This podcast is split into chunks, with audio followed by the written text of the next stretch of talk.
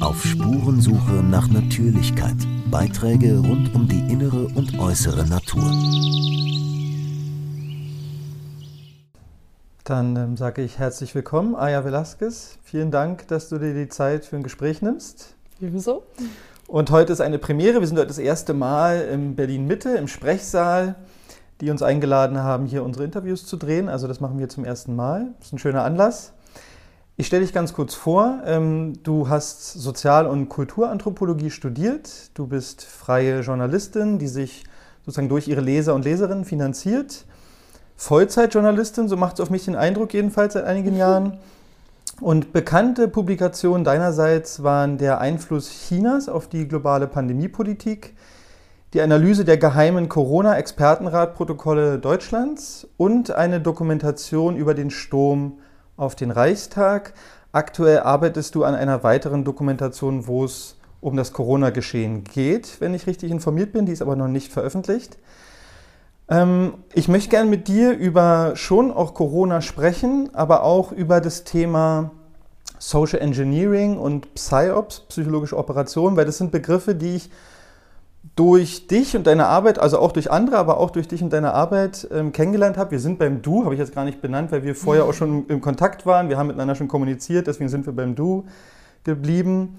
Genau, und deshalb ist für mich dieser Blick auf diese Gesellschaft ähm, und was sozusagen soziales Engineering und psychologische Operationen, was die damit zu tun haben, ist für mich ein großes Anliegen für unser Gespräch. Will aber beginnen bei der Frage, wie du jetzt eigentlich dazu kamst, publizistisch tätig zu werden. Also was hat dich motiviert, loszulegen und zu sagen, ich stelle Informationen oder Recherchen bereit? Hm. Ja, ähm, gute Frage. Das hat sich 2020 so von selbst ergeben, ein Stück weit. Ähm, und ich bin zum Journalismus auch ein bisschen wie die Jungfrau zum Kinde gekommen, also ähnlich wie es bei dir auch ist.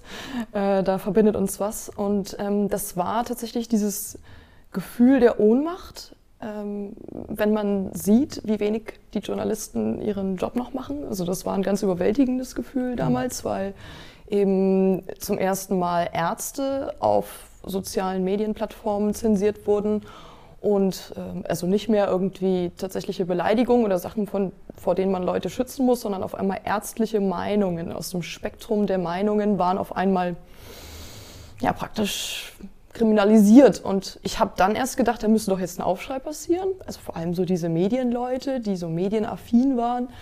Ähm, ja, da, die habe ich angesprochen und gesagt, warum macht ihr denn da nichts? Warum problemat problematisiert ihr das denn nicht?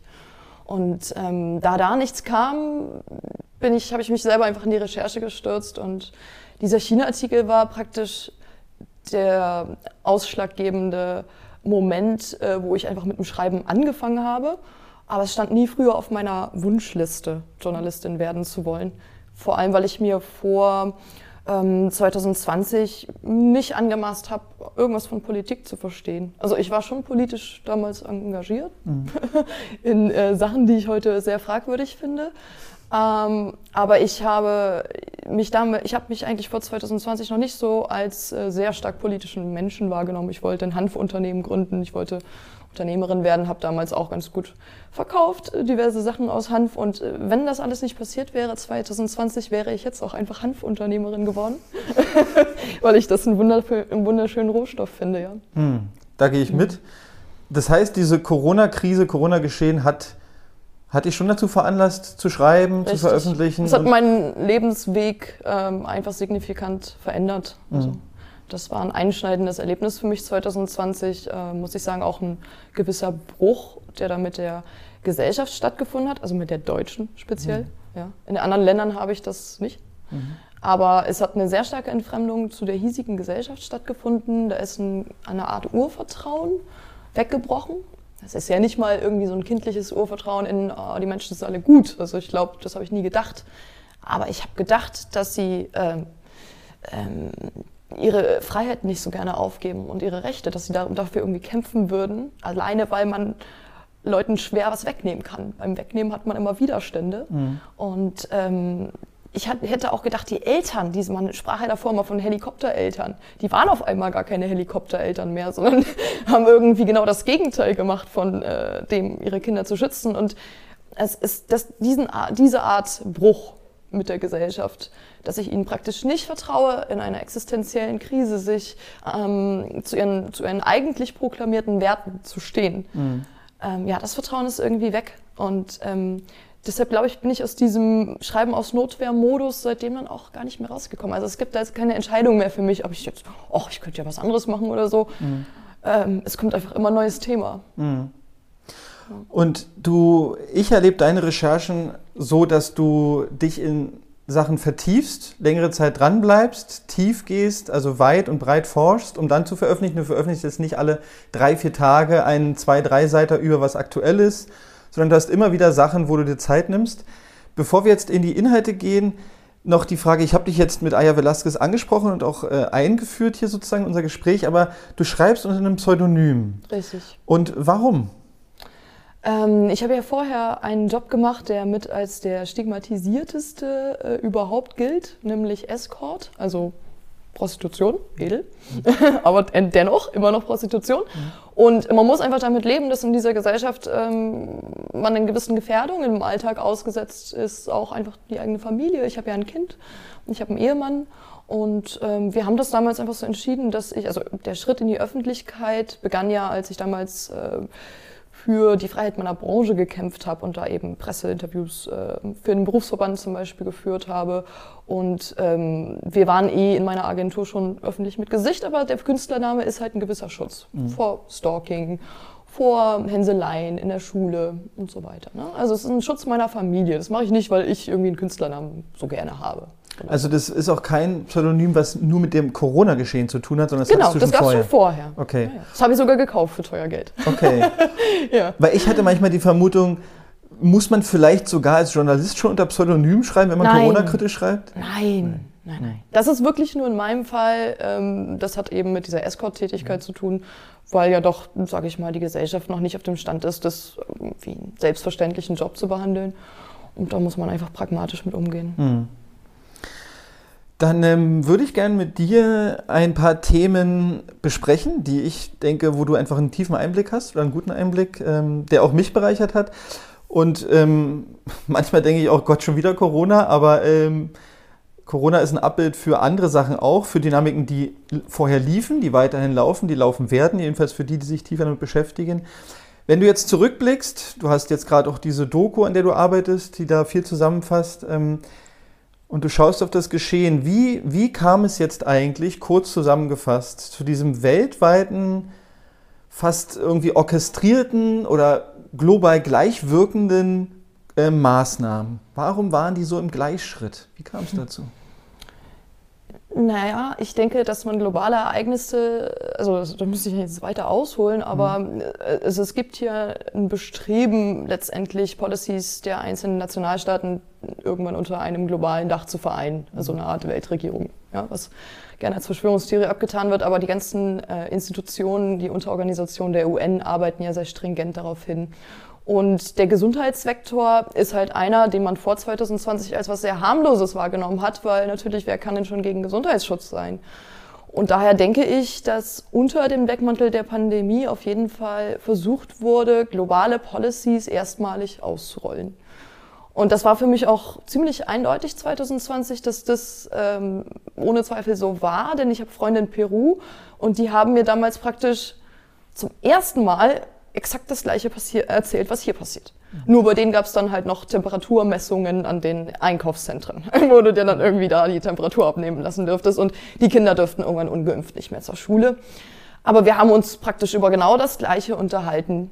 Ja? Mhm. Und die haben unter den gleichen Policies gelitten und ich meine, die leben in Peru, in Amazonien, ja, in einer Urwaldstadt. Also das Leben könnte gar nicht verschiedener sein von hier. Und auf einmal war es halt ein, eine globale Policy, die halt mit kleinen Abwandlungen, aber eigentlich überall gleich ausgerollt wurde.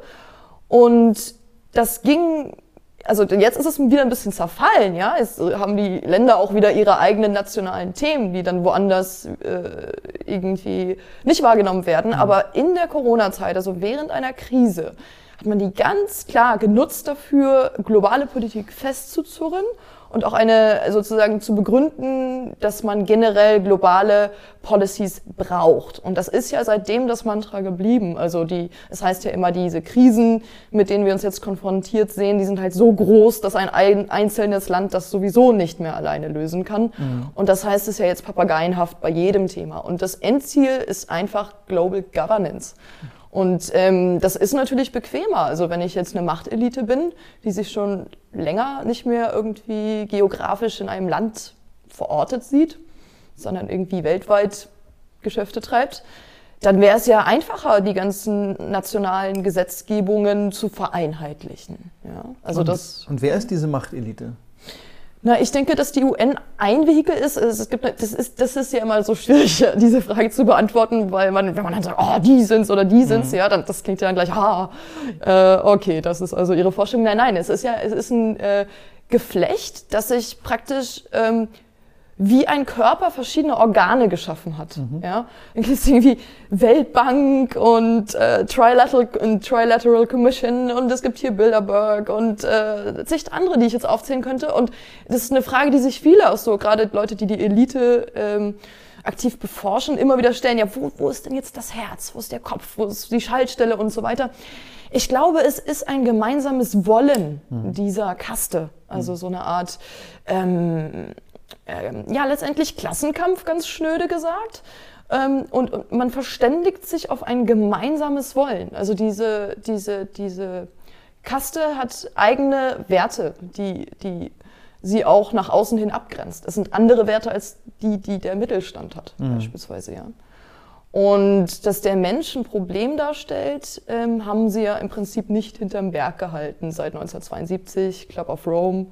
Ähm, da wurde ja praktisch der Mensch auserkoren als ein Feind, der geeignet sei, um die verschiedenen Policies weltweit zusammenzuführen, zu hm. subsumieren. Also der Mensch als gemeinsamer Feind ist das, was die Weltgemeinschaft zusammenschweißen kann. Mhm. Und ähm, ja, man fragt sich, wie, wie man, also wie man drauf sein muss, um auf sowas zu kommen. Ja. Also das, ne, mhm. dass das irgendwann ähm, dass man an diesem Punkt kommt, weil dann fragt man sich, was hat dann dann überhaupt noch Sinn? Ja. ja. Also würdest du nicht davon ausgehen, dass es so ist, jetzt wir bleiben mal bei den Corona-Maßnahmen, äh, wir müssen die Leute wirklich schützen, also wir haben wirklich das Bedürfnis, sie zu schützen, sondern wir haben eigentlich diesen Gedanken, die du jetzt auch an, erwähnt hast, wir sind eigentlich, der Mensch stört und ähm, wir brauchen jetzt Maßnahmen, um diese Ziele zu äh, erreichen, die wir erreichen wollen? Oder sind auch Leute, die wirklich denken, es geht um Schutz der Bevölkerung? Das gibt sehr, sehr viele. Natürlich, inner, also so ein Konstrukt funktioniert ja immer nur, wenn du auch Leute hast, die ehrlich daran glauben, mhm. natürlich. Also ich sehe auch überhaupt nicht, dass, dass äh, die Leute, die in Deutschland aktiv die Maßnahmen befürwortet haben, sowohl Politiker als auch politische Influencer, dass die nicht daran geglaubt hätten. Doch, doch, die haben daran geglaubt. Das ist ja ein bisschen noch äh, das gerade Erschreckende, ja. Also, mhm. dass man ähm, sozusagen vielleicht auch um den Platz an der Sonne nicht zu verlieren, ähm, eigentlich alles in Frage stellen würde, sogar dem, was die eigenen Augen einem erzählen, ja, was unmittelbar vor einem passiert, äh, würde man in Frage stellen, nur damit man, also würde man nicht in Frage stellen, nur damit man weiter mitspielen darf. Mhm. Ja. Und deine erste große Publikation, da ging es ja um den Einfluss Chinas auf dieses Geschehen, wenn ich es richtig mhm. in Erinnerung habe. Erläutere doch mal, was du da herausgefunden hast bei dieser Arbeit.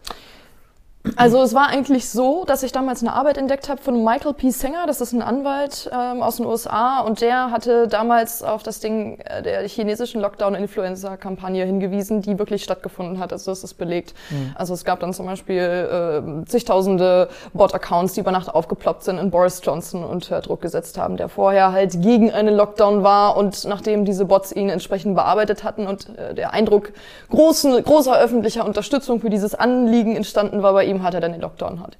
Wenige Tage später eingeführt. Also diese Influence-Attacken waren da noch relativ neu, mithilfe dieser Bots, wo du halt Meinungen im, im Netz ähm, praktisch, ja, wie soll ich sagen, also eine Meinung suggerieren, die angeblich da draußen vorhanden ist, die es aber nicht gibt. Und sozialen Medien. Große, breite Zustimmung für irgendein Vorhaben mhm.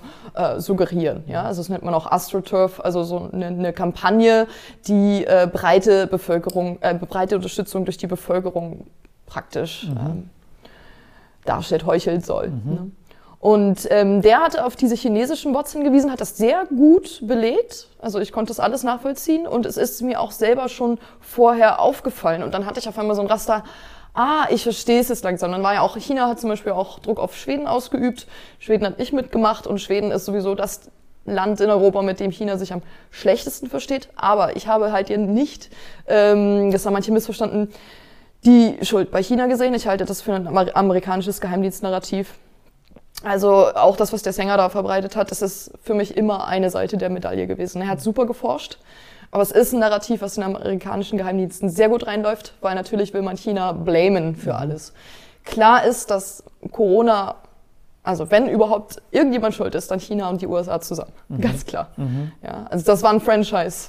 Das sieht man daran, dass Herr Gao, George Gao, das ist der Chef des chinesischen CDC, der saß bei Event 201 das war diese Konferenz am 18. Oktober in New York. Mhm.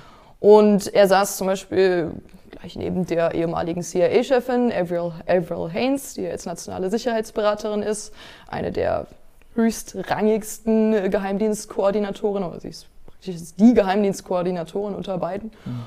Und ähm, dass der Typ dann auch derjenige war, der das erste Corona-Panikpapier geschrieben hat, äh, Novel Coronavirus of Global Concern direkt aus China. Und ähm, der, der ist ja dann unmittelbar auch zum Mitglied der Leopoldina gewählt worden oder aufgenommen worden in die Leopoldina, wo man sich halt fragt, ja, was macht denn jetzt der Chef der chinesischen Seuchenschutzbehörde mhm.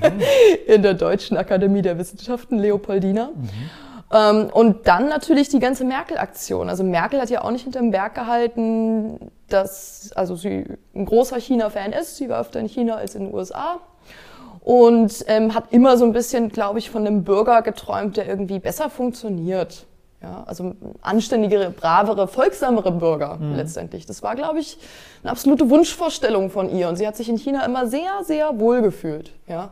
Und denke, da war zum Ende ihrer, ihrer letzten Legislatur, was sich ja voraussehen ließ, dass es die letzte sein wird für sie, ähm, da wahrscheinlich ein bisschen auch der Wunsch, sich da nochmal zu verwirklichen. Und ich denke, dass diese zwei China-Berater in der Taskforce des Innenministeriums saßen. Das denke ich, also das ist persönliche Vermutung, weil ich es nicht beweisen kann, aber ich denke, das hat sich nicht der Seehofer ausgedacht. Mhm.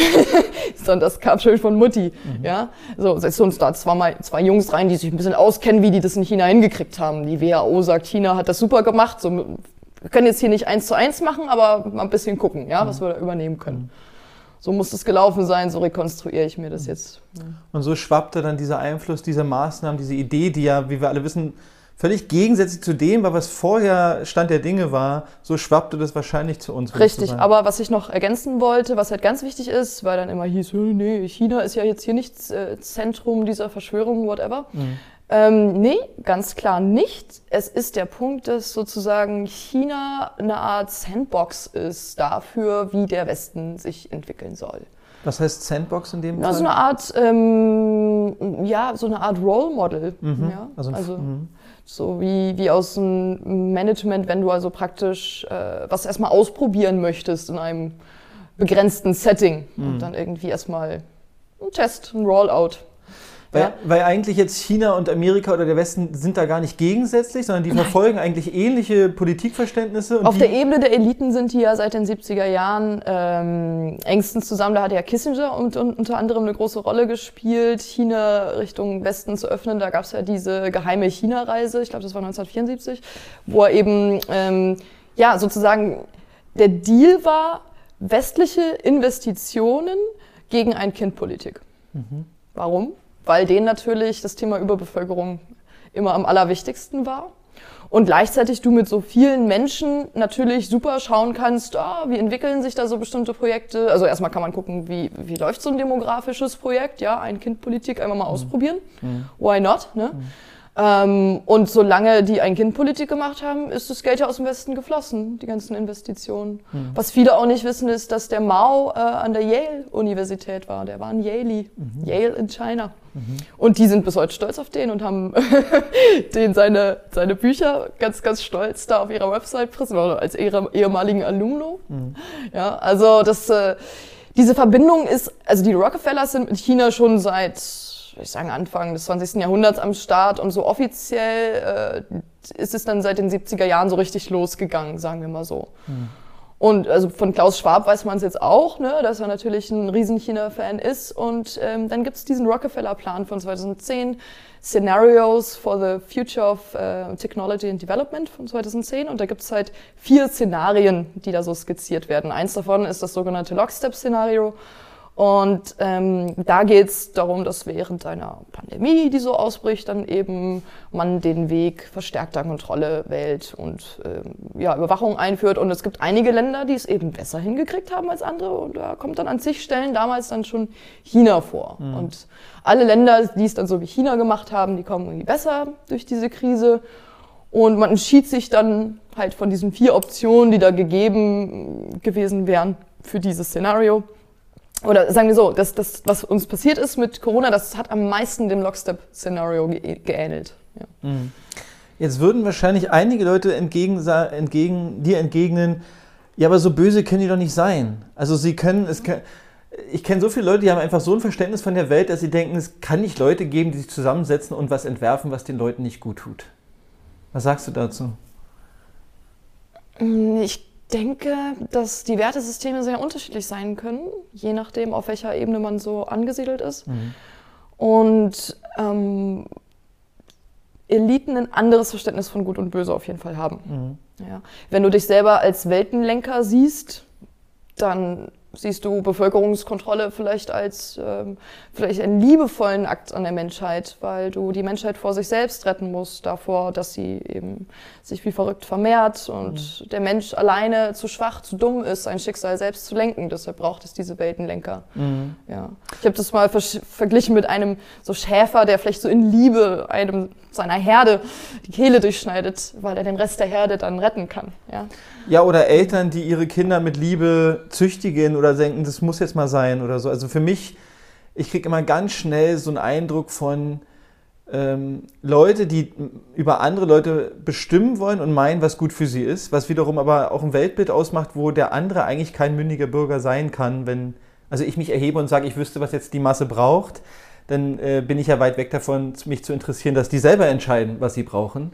das ist für mich immer so eine ziemliche Hierarchie in dieser ganzen Überlegung. Ja, und auch ein Paradigmenwechsel, der mhm. stattgefunden hat. Das fällt mir auch immer wieder auf, dass es eigentlich eine radikale Abkehr von den Werten der Aufklärung ist, die die Mündigkeit ja wirklich beim Individuum verortet hat. Mhm. Und das ist spätestens mit dem Nudging ja äh, passé. Mhm. Also Nudging, ähm, also es ist der freundliche Schubser in die richtige Richtung. Äh, äh, von ihrer Regierung Gnaden. Mhm. Ähm, also der Mensch, dem wird nicht mehr, ähm, der, der, es wird nicht mehr von den Menschen erwartet, er ist selber in der Lage, die besten Entscheidungen für sich zu treffen. Das ist ein völliger Paradigmenwechsel, der aber nie so offen artikuliert wird. Es ist einfach, äh, ja, es, wir die, die Erkenntnisse schreiten fort und jetzt sieht man halt, der Mensch braucht Lenkung, weil er macht sonst nicht das Richtige. Ich glaube, dieses zynische Menschenbild kam wahrscheinlich auch sehr aus der Wirtschaftspsychologie. Also wenn du als Psychologe gelernt hast, okay, ähm, es geht es nur darum, wo ich irgendwie, in welchem Regal ich die Süßigkeiten anordne und dann greifen Leute 10, 20, 30 Prozent häufiger dazu. Mhm. Ach, so einfach ist es also. Und dann muss da nur eine rote oder gelbe Farbe sein und dann greifen die schon dreimal häufiger zu wenn man diese Art von Forschung betreibt und die Welt dann durch diese Linse betrachtet, dann resultiert daraus, glaube ich, zwangsläufig ein so zynisches Menschenbild, mhm. was ähm, sagt, ja, okay, ich habe diese Tools, ich weiß eh, wie es geht. Und ähm, ja, offensichtlich ist der Mensch lenkbar oder will gelenkt werden, sollte gelenkt werden. Mhm.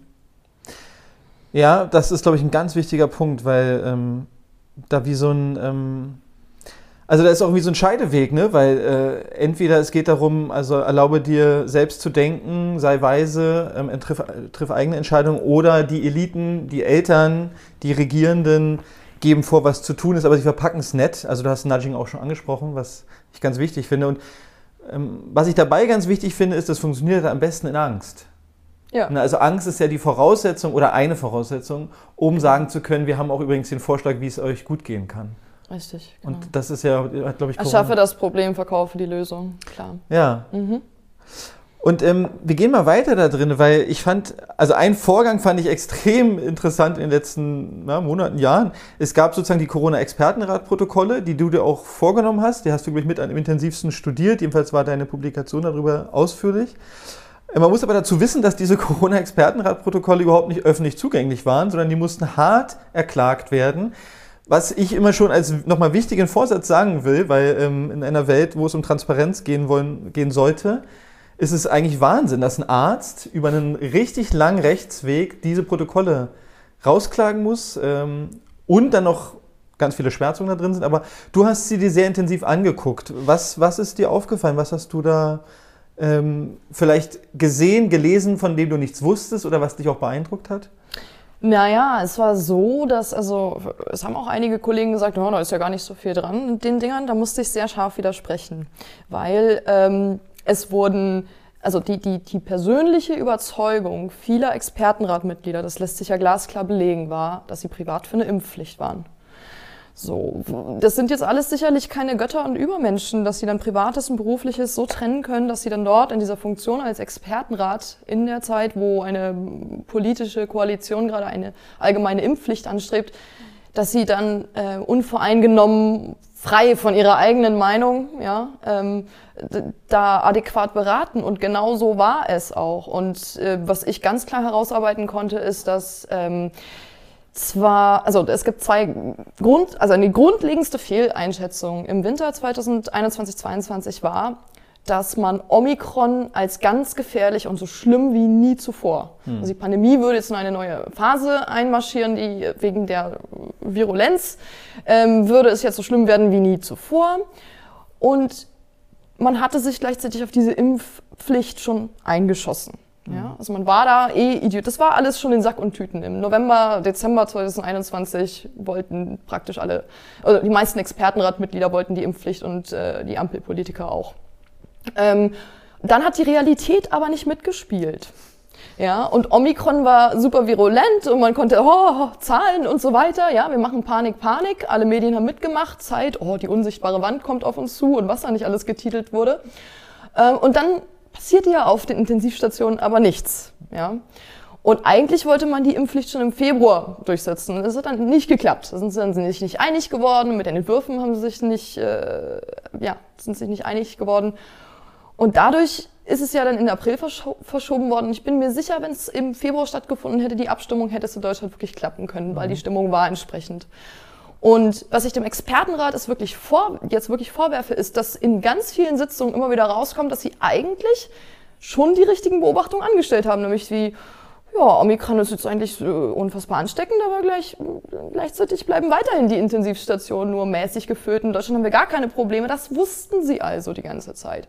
Sie wussten auch, ähm, dass Omikron auch ähm, gegen Delta eine Immunität aufbaut, durch einen, schrieben sie dann, durch einen zusätzlichen Booster des Immunsystems. Mhm. das war ihnen also bekannt. Dann gab es aber zwei Wochen später eine Sitzung, wo dann der Justizminister Marco Buschmann dabei war und da hörte sich das dann schon wieder ganz anders an, nämlich nur die Impfung wäre dann der Weg. Äh, Omikron würde nicht ausreichen, um vor Delta zu schützen. Plötzlich, in Gegenwart des Justizministers, der auch noch aus der Wackelpartei war, die, also die FDP, die man noch mal so ein bisschen extra überzeugen musste wahrscheinlich. Und dann gleichzeitig eine glatte Falschinformation in Gegenwart des Justizministers verbreitet, äh, nämlich dass die Impfungen noch vor Ansteckungen schützen.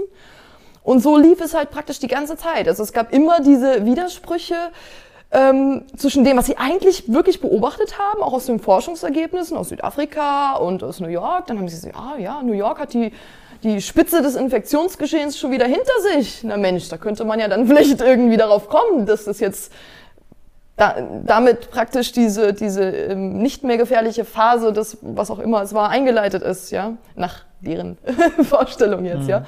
Aber sie haben diese, diese ähm, Erkenntnisse einfach beiseite gewischt und da ist meine Hypothese, weil da die Ideologie ins Spiel kommt. Und das ist für mich der ganz spannende Punkt.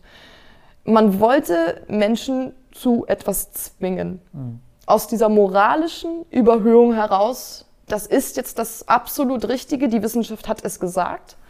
Und wir haben praktisch diesen moralischen Impetus, wir haben die Legitimation aus moralischer Sicht, euch jetzt zu etwas zwingen zu dürfen. Denn wir selber sind in die Vorleistung gegangen Weil ja. sie sich geimpft haben? Ja. ja. Hat ja auch Scholz so gesagt. Wir waren eure Versuchskaninchen. Und da hat man dann eine Art von ähm, Reziprozität eingefordert. Das kennen wir aus der Anthropologie. Eines der wichtigsten Forschungsthemen der Anthropologie ist die Gabe. Warum? Ja, sie gibt es in allen Kulturen und die funktioniert eigentlich überall gleich. Ähm, Gabe erfordert Gegengabe. Deshalb fühlen wir uns auch so schlecht, wenn in der U-Bahn irgendjemand Musik macht und wir gerade keinen Euro für den haben, mhm. Weil es eine Gabe ist, die uns unfreiwillig in dem Moment geschenkt wurde. Wir konnten uns nicht entscheiden, ob wir die bekommen. Wir haben sie aber bekommen, weil wir dem auditiv beigewohnt haben. Und ähm, irgendwie fühlt man sich dann halt unangenehm, wenn da nichts gibt und wenn er extra noch so fragt, ja, weil unerwiderte Gegengabe, so eine nicht erwiderte Reziprozität ähm, ist was, was zu ähm, Ungleichgewicht führt in Gesellschaften. Und ich glaube, sie hatten, also so erkläre ich mir das jetzt psychologisch, und das mhm. ist auch der Punkt, der mich am meisten interessiert, psychologisch, wie hat es zu dieser, sage ich mal, Massenhysterie innerhalb der Ampelkoalition und auch der Parteimitglieder ähm, wie ist es dazu gekommen, dass die an dem Punkt waren, wirklich fernab von wissenschaftlicher Kenntnis, man wusste längst, die Impfung schützt nicht vor Ansteckung, da wäre sowieso jeder Grund für 2G oder für eine Impfpflicht hinfällig gewesen. Wie haben Sie diese, und alle anderen Länder haben ja, die, haben ja schon Freedom Day gehabt und haben langsam sukzessive aufgemacht und Deutschland ist als einziger, als Geisterfahrer einfach geradeaus weitergefahren und es ist ja wirklich nur eben an den fehlenden Stimmen nicht zu dieser, zu dieser Abstimmung, dann hat es ja deshalb noch nicht geklappt. Sie waren ja eigentlich wirklich drauf und dran, das zu wollen. Und da ist für mich ein ganz spannender Punkt. Also ich kann mir das nur psychologisch erklären, dass da was tief in den Deutschen drin ist, was ganz Autoritäres ähm, und eben diese nicht erwiderte Reziprozität, man wollte es. Und es war praktisch das, was, was an erster Stelle stand. Dieses andere Menschen zu etwas zwingen wollen. Als Machtausübung? als, als psychologische Genugtuung, mhm. um diese in ihren Augen nicht erfolgte Reziprozität wieder einzufordern. Weil das Impfen Ihrer Meinung nach auch ein Dienst an der Gesellschaft war. Sie haben es nicht nur für sich gemacht, Sie haben es hingenommen als Opfer für die Gesellschaft. Richtig. Jetzt sollten die anderen das bitte auch tun. da sehe ich auch was stark Protestantisches drin. Viele dieser Grünen sind ja auch aus dem protestantischen Milieu. Und viele sind aber jetzt nicht mehr religiös. Ja, bei denen ist auch die Religion als Sinnstifter im Leben weggebrochen. Mhm. Und ich glaube, dass Corona für die die erste große Ersatzreligion war. Mhm. Wo man mit Tugendhaftigkeit argumentieren konnte, mit ich bin tugendhafter als du, ja, mit Sünde und eine Art Ablasshandel, die mhm. Tests und alles. Also das hatte ja alles äh, gewisse religiöse Züge. Und ich muss sagen, diese, diese Dunkelheit, die einem da begegnet, wenn man das an sich heranlässt, okay, dieses Zwingen wollen war Selbstzweck der ganzen Übung irgendwann psychologisch, weil anders lässt sich das nicht erklären, was da im Winter 21 passiert ist. Gerade dieser Expertenrat hätte irgendwann mal zu dieser Regierung sagen müssen, Leute, das mit der Impfpflicht ist keine gute Idee, das geben die Daten nicht her. Mhm. Und wir haben sozusagen die Gefährdungslage nicht mehr. Die wussten, dass Omikron keine Gefahr fürs Gesundheitssystem darstellt, dass es sich nur noch schneller verbreitet, aber die Krankheitsverläufe noch leichter sind. Aber sie, sie haben praktisch, also sie haben nicht explizit gesagt in den Protokollen, dass eine Impfpflicht erfolgen soll, wobei ich sagen muss, da ist ein Absatz geschwärzt, mhm. ja, wo Kommunikation zur Impfpflicht im Weise eines Justizministers, da ist die Hälfte geschwärzt. Da mhm. wissen wir also nicht, was da drin steht. Aber in der Hälfte davor steht halt noch der Satz, Anreize werden nicht reichen. Mhm. Hm, ja. Kann man jetzt sehr fantasievoll sein, was damit gemeint sein könnte. Ne? Weil was außer Anreize willst du in einer freien, demokratischen Gesellschaft denn bitte anbieten? Mhm. Zumal man ja schon alles aufgefahren hat, was so ging. Also äh, Belohnungen und Ausgrenzungen als Motivation waren ja schon da. Richtig. Und sie wussten auch, und das werfe ich Ihnen auch nochmal ganz speziell vor, vor allem der Frau Beetsch, da ist relativ leicht zu ermitteln in den Protokollen, welche Stellen von der Beetsch sind. Also wenn man immer es um Kommunikation geht, ist natürlich ihr Thema. Mhm. Ähm, und das Interessante an ihr ist, dass sie halt durch diese Kosmos-Studien und auch Patsche, Patsche-Studie ist von ihr, Kosmos-Studie, dass sie da ja immer ganz nah dran ist an dem, was die Bevölkerung so fühlt und denkt. Ich erinnere mich daran, dass auch ich einmal unwissentlich im Jahr 2020 an einer dieser Beat-Studien teilgenommen habe, weil die sich so nett bei mir meldeten, so Pate-Studie, ja, wir sind von einer Uni und wir wollen gerne so die Gefühle in der Pandemie und wie es ihnen denn so geht und was denn so in ihren Augen so Unzulänglichkeiten sind, wo was verbessert werden könnte und das, das klang so nett und dann dachte ich, ach Mensch, endlich kümmert sich hier mal irgendeine Uni und dann geht das an die Politik weiter, das ist doch toll. Mhm. Und habe da mitgemacht und äh, jetzt im Nachhinein weiß ich, dass das halt die Beetstruppe ist. Gut, ist mir jetzt äh, für, meine, für mein eines abgegebenes äh, Formular nicht, jetzt nicht schade. Aber das Ding ist, dass sie halt auf diesen ganzen Daten sitzt. Also wie geht's der Bevölkerung? Okay, sie sind pandemiemüde, äh, die Impfbereitschaft ist ausgeschöpft. Die, die sich bis jetzt noch nicht geimpft haben, die wollen sich auch nicht impfen lassen. Und wie man dann an den Punkt kommt zu sagen, da muss jetzt nachgeholfen werden. Mhm. Da ist für mich der Zivilisationsbruch. Mhm. Der steckt da drin. Mhm. Dieser eine Punkt zu sagen, ich setze mich jetzt über euren Willen hinweg. Ihr könnt es gar nicht richtig wollen mhm. oder wissen. Und aus irgendwelchen Gründen, äh, Wissenschaft, Gottes Gnaden oder dass ich äh, Merkels Liebling bin, bin ich jetzt berechtigt, über diese komplexe Realität äh, den Schiedsspruch zu fällen. So und so ist es. Vielleicht ist es ja auch, es war ja, es wurde früh gesagt, äh, jeder muss sich durch eine Impfung schützen lassen. Ja. Und vielleicht war sowas drin wie, wir können jetzt nicht hier ein paar Millionen Ungeimpfte hier durchgehen lassen, weil dann könnte man auch sehen, dass es auch ohne das geklappt hätte, weil ganz früh wurde gesagt, jeder müsse impfen. Wir brauchen eine Nadel in jedem Arm. Ja. Also wäre es auch eine Bedrängnissituation zu sagen, ja, wenn wir jetzt aber keine Pflicht machen, dann bleiben hier immer noch ein paar Millionen, einige Millionen ungeimpft. Äh, wie kommunizieren wir das, dass die das nie gebraucht haben? Es ist eine Vermutung, aber das würde mir kommen, wenn ich da sage, wenn ich da sitze und irgendjemand hätte mal gesagt, wir müssen jeden impfen. Und dann komme ich vielleicht zu einem Punkt, wo ich feststelle, es muss gar nicht so sein. Mhm. Ja, klar, das war sicherlich, also Kontrollgruppe eliminieren, mhm. aber da haben wir praktisch den Boden der Wissenschaft ja schon verlassen, denn es braucht ja da gerade immer eine Kontrollgruppe. Ja, na klar. Ich würde gerne noch ein Thema mit dir ansprechen, was mir wichtig ist. Und zwar, ne, das ist ein, ein Wort, was ich, glaube ich, in deinen Publikationen zum ersten Mal gehört habe. Und das ist das Wort Social Engineering. Ähm, und ich wollte dich einfach fragen, kannst du mir erklären, was meinst du mit Social Engineering? ja, es ist ähm, also soziales äh, Ingenieurstum mhm. oder eine Gesellschaft gestalten, äh, planen bedeutet im Prinzip, dass man ähm, die Gesellschaft mit Hilfe psychologischer Methode in eine Richtung lenkt, die für die gerade an der Macht sitzenden genehm ist. Mhm. Und wichtig ist dabei nicht wie früher bei der klassischen Propaganda, dass es sich so an die Mehrheit richtet, sondern dass du alle Gruppen in irgendeiner Weise mitdesignst. Also auch die, die dir lästig sind. Und das ist erstmal kontraintuitiv, wenn man dann erstmal denkt, okay, ich habe das Mainstream-Narrativ jetzt durchschaut, durchbrochen und jetzt bin ich dann praktisch auf der richtigen Seite und da kann mir dann nichts mehr passieren und da fängt es an, äh, tricky zu werden, mhm. weil ähm, Social Engineering bedeutet zum Beispiel, das, das kennen wir aus den USA, COINTELPRO, das ist eine alte Geheimdiensttechnik, wo es darum geht, ähm, Gruppen, die aufmüpfig werden, in eine Richtung zu lenken, dass sie ungefährlich werden. Mhm. Also und die Gruppen Dienste haben dieses Wissen mhm. ja, seit letztendlich vielen, vielen Jahrzehnten kultiviert, ja, seit Beginn der CIA praktisch. Also es sind gut erprobte Methoden.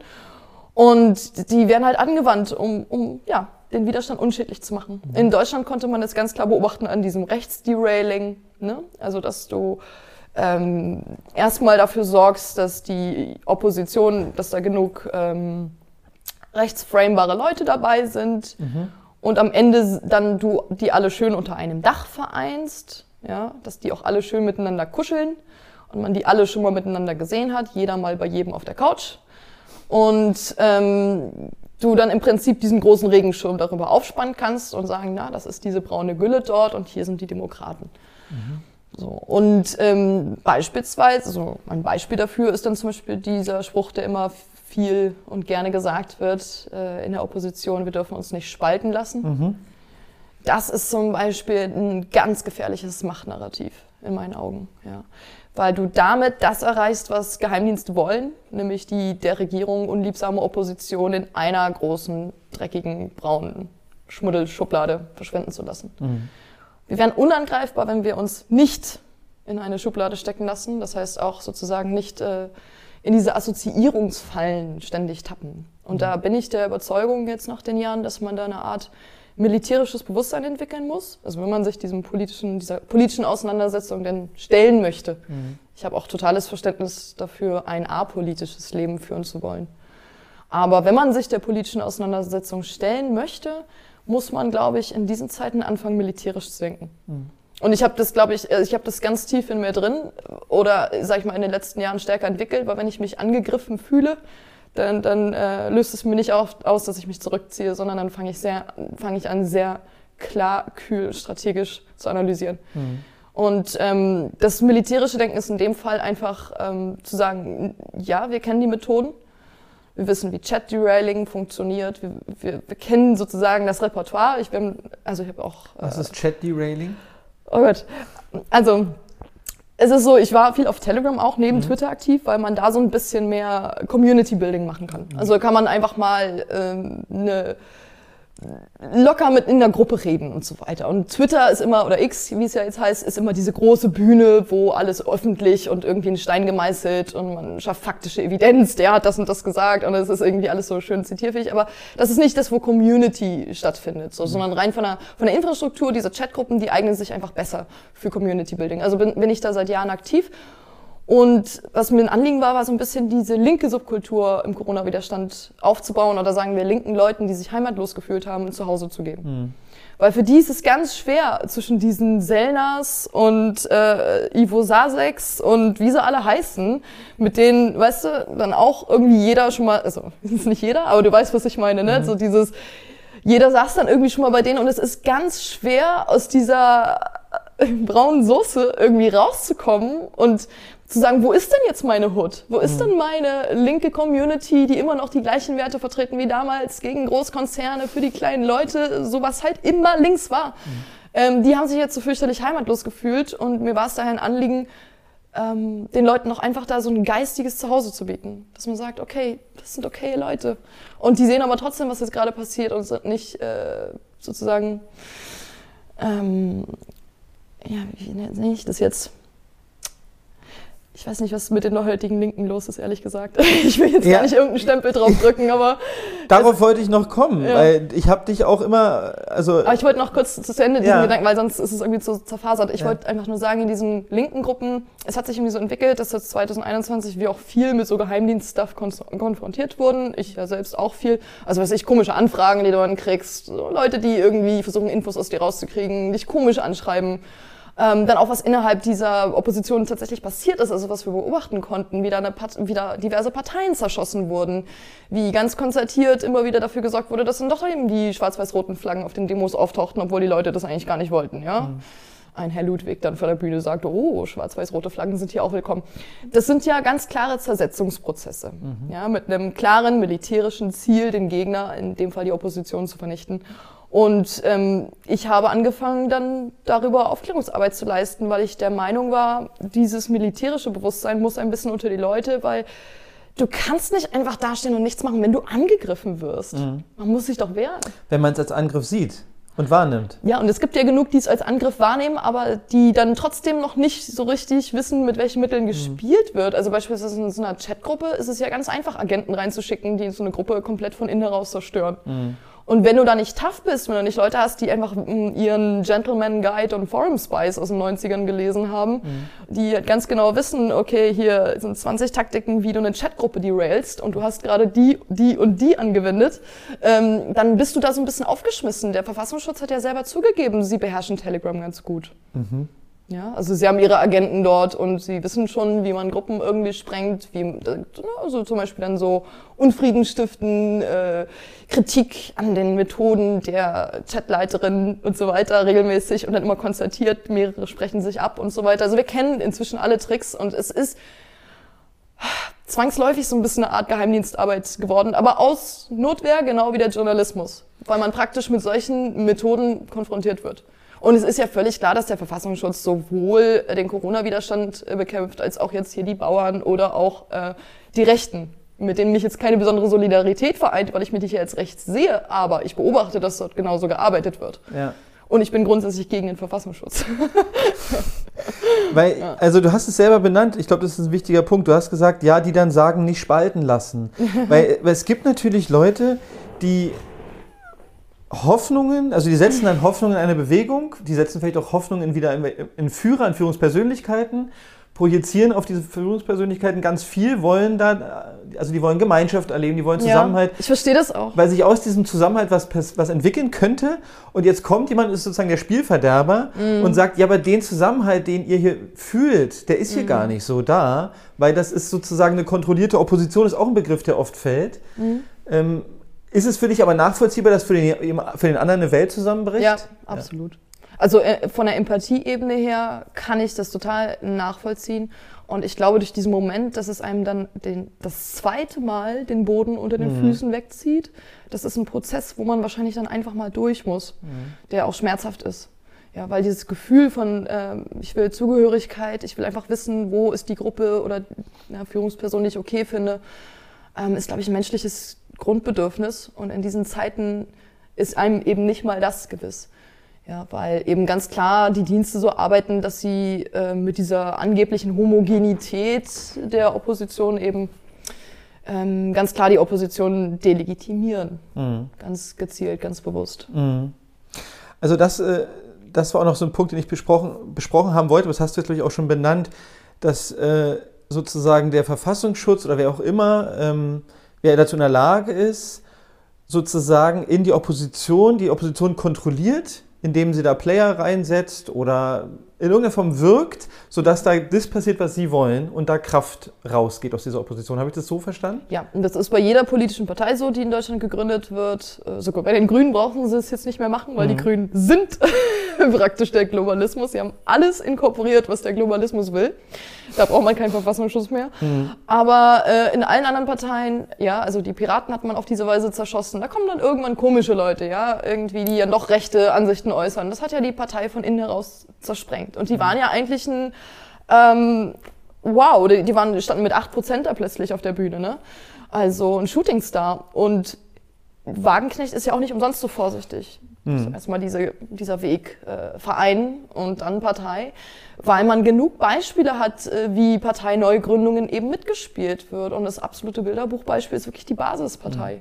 Also es ist jetzt keine bedeutsame Partei, ja, das ist mir völlig klar, aber es war ein Paradebeispiel, wie gearbeitet wird, wenn der Staat eine neue politische Fraktion eben gar nicht erst groß werden lassen will. So, ja. Und was halt, ich finde, was ich persönlich, ist für mich auch persönlich angesprochen, was nämlich auch noch passiert ist, glaube ich, wenn ich dann mehrmals meine Hoffnung auf eine Gruppe gesetzt habe und sie, sie, sie zerspringt mir vor meinen Augen, dann verliert natürlich der Bürger auch äh, noch Begeisterung oder Richtig. Kapazitäten, um sich zu engagieren. Dann denkt sich, dann lassen wir es einfach ganz. Dann, genau. dann ergebe Demoralisierung, ja. das ist ja praktisch ein Aspekt, der damit ja. äh, gewollt ist. Das ist ein total wichtiger Punkt, weil ich denke mir, wer ein, zwei Mal so enttäuscht wurde, ja. wird einen Teufel tun, um mal zu sagen, ich gebe jetzt alles und gehe wieder auf die Straße. Also das ist eine. Deshalb geht es mir besser mit diesem, was anderen Leuten erstmal den Boden unter den Füßen wegzieht. Also dass dieses zweite Erwachen, dass du also merkst, okay, die Opposition wird auch bearbeitet, mhm. nicht nur der Mainstream mit der Mainstream-Propaganda, sondern, also ich, ich gebe jetzt mal so ein paar doofe Beispiele, ähm, wenn du abgedrehte Diskurse äh, plötzlich einbringst in, in etwas, was vielleicht äh, eigentlich Hand und Fuß hat und vernünftig ist. Also ich erinnere zum Beispiel an diese wilden Stories, die dann kursierten, ähm, der Test ist schon die Impfung. Mhm. das sind dann irgendwelche Nanobots auf den Stäbchen und die werden in deine Nasenschleimhaut reingerammt und egal, ob du dich impfst oder nicht, du kriegst das sowieso durch dieses Stäbchen. Mhm. Und eine Zeit lang kamen dann irgendwelche Leute an mit diesen Morgellons in den Masken seien irgendwelche Nanobots und die würden dann, wenn das an deiner Haut kommt und es ist warm, dann fängst du an zu schwitzen und die aktivieren sich durch Hitze und Feuchtigkeit und marschieren in deine Haut rein. Also das sind die wildesten Geschichten kursiert und das ist natürlich geil, wenn du es schaffst, so eine Geschichten zu platzieren in Gruppen, die ansonsten schon grundsätzlich kapiert haben, was läuft, dann kannst du die natürlich super easy diskreditieren. Mhm. Und das ist das Prinzip QAnon. Mhm. Also bei QAnon geht es immer darum, ja, über die Ratio kann man jetzt streiten, vielleicht 70 bis 80 Prozent der Infos sind korrekt. Und die 20 Prozent sind halt gestreute, absichtliche Desinformation. Mhm. So, und dann wird ja ein Schuh draus, man sich denkt, okay, das WEF hat jetzt äh, Desinformation als eine der Haupt, also noch vor den Umweltschäden, also vor dem Klimawandel sogar angesiedelt. Also WEF ist World Economic Forum. Genau, ja? genau. Mhm. World Economic Forum. Also das ist sozusagen die größte, die, die, die deklarieren Desinformation zur größten Gefahr. Mhm. Okay, und dann weiß man, dass die Geheimdienste, also QAnon, ganz klar belegt, die arbeiten so, dass sie halt praktisch die Schwurblergruppen schön versorgen mit 70, 80 Prozent korrekter Info und dann immer das bisschen Desinfo dazu. Da spreche ich gern von Antragskaffee. Also ein Kaffee, wo 80 Prozent Kaffee drin ist und 20 Prozent Antrags, ist halt immer noch 100 Prozent Antragskaffee.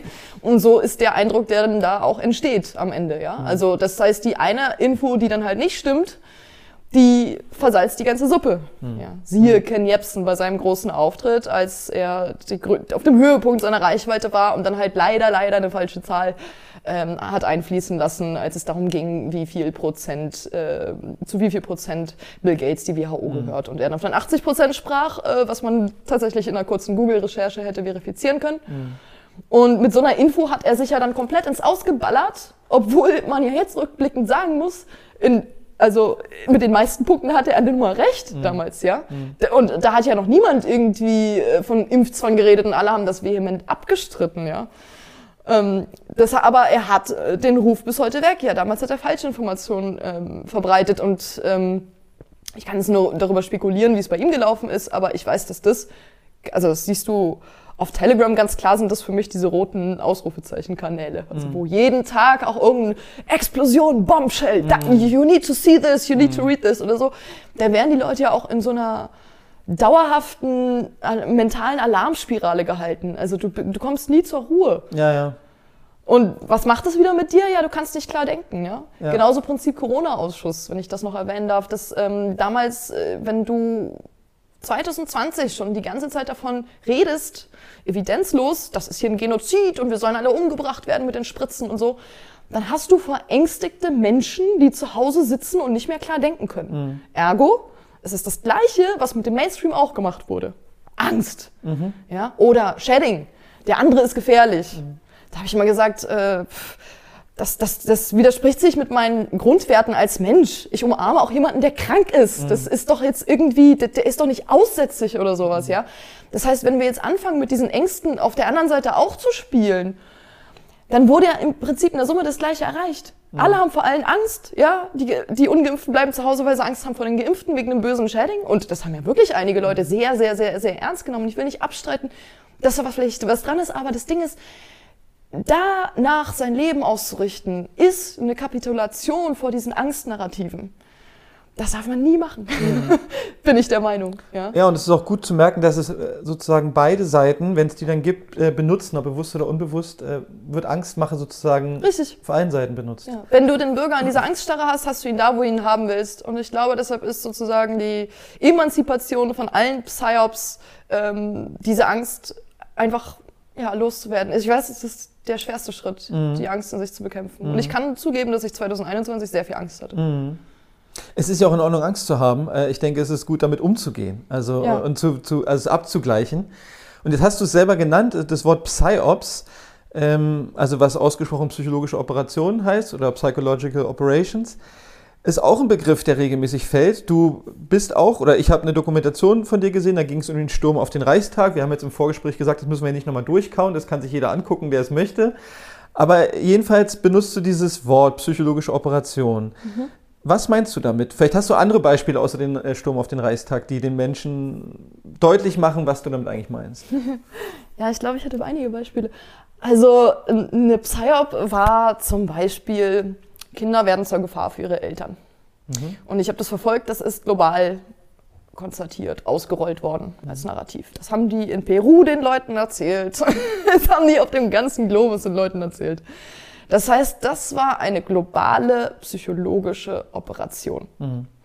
Und ähm, die, weil diese, das, das ähm, hat sich ja als falsch herausgestellt und Kinder sind eher noch so ein Immunpuffer, hat man ja später mitbekommen. Also mhm. wenn die Kinder sich möglichst alle schnell durchinfizieren, dann sind sie halt keine großen Virus-Spreader, also genau das Gegenteil von dem, was ähm, erzählt wurde. Mhm. Aber man hat natürlich ganz klar dieses Ziel, jeder soll vor jedem Angst haben und die Bürger zum Social Distancing bewegen, dass sie das wirklich aus eigenen Stücken ähm, beibehalten, durchführen. Das, das hat man mit diesem Narrativ wunderbar erreicht, weil damit hat man die Menschen. Mhm. Ich könnte der Mörder meiner Oma sein. Und das hat ja Otto Köbel im Strategiepapier tatsächlich so wie wie kann ein, das wäre das Schlimmste, was einem Kind je passieren kann. Ja. Nun, er hat aber dieses Narrativ erstmal in die Welt gesetzt, was man sowieso Kindern niemals einreden sollte, selbst wenn es so wäre. Ja. Aber man hat diesen Gedanken ja ihnen regelrecht eingepflanzt. Also trag deine Maske ordentlich, ne, wasch dir mal schön die Hände, ansonsten könntest du halt schuld sein, wenn deinen Eltern was passiert. Mhm.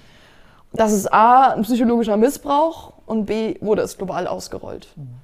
Und ich kann mir das äh, nur erklären, weil ich, es, ist für, es hat für mich was wirklich ganz diabolisch äh, satanisches, so mit Kindern umzugehen, kann ich wirklich nur so bezeichnen.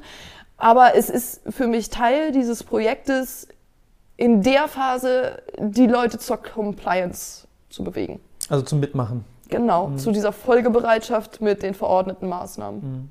Und hast du noch ein Beispiel für eine psychologische Operation, die nichts mit Corona zu tun hat? Also den Sturm auf den Reichstag haben wir genannt. Da gehst du davon aus, dass es nicht das passiert, was uns die ARD erzählt. Es gab ja eine große ARD-Doku. Und du hast aber eine andere Sicht. Ja, es gab noch eine lustige, also es ist jetzt irgendwie ganz witzig, weil's, äh, weil ich mir nichts mit der AfD zu tun habe, aber das Beispiel, das war wirklich eindeutig. Äh, da hat doch mal so ein Typ ähm, nach, was war das, eine AfD-Demo oder so? Ah, dieser, dieser erste Bürgermeister da, Sonneberg, mhm. genau, der erste AfD-Bürgermeister, da hat dann einer von der Kita blaue Luftballons verteilt. Stimmt. Die da irgendwie übrig geblieben sind mhm. von dieser tollen Wahlparty. Er hat dann aber nur blaue Luftballons ohne einen Schriftzug verteilt und im Auto blieben genau zwei Luftballons liegen. und er hat sogar ein Kind und die hatten AfD-Aufdruck.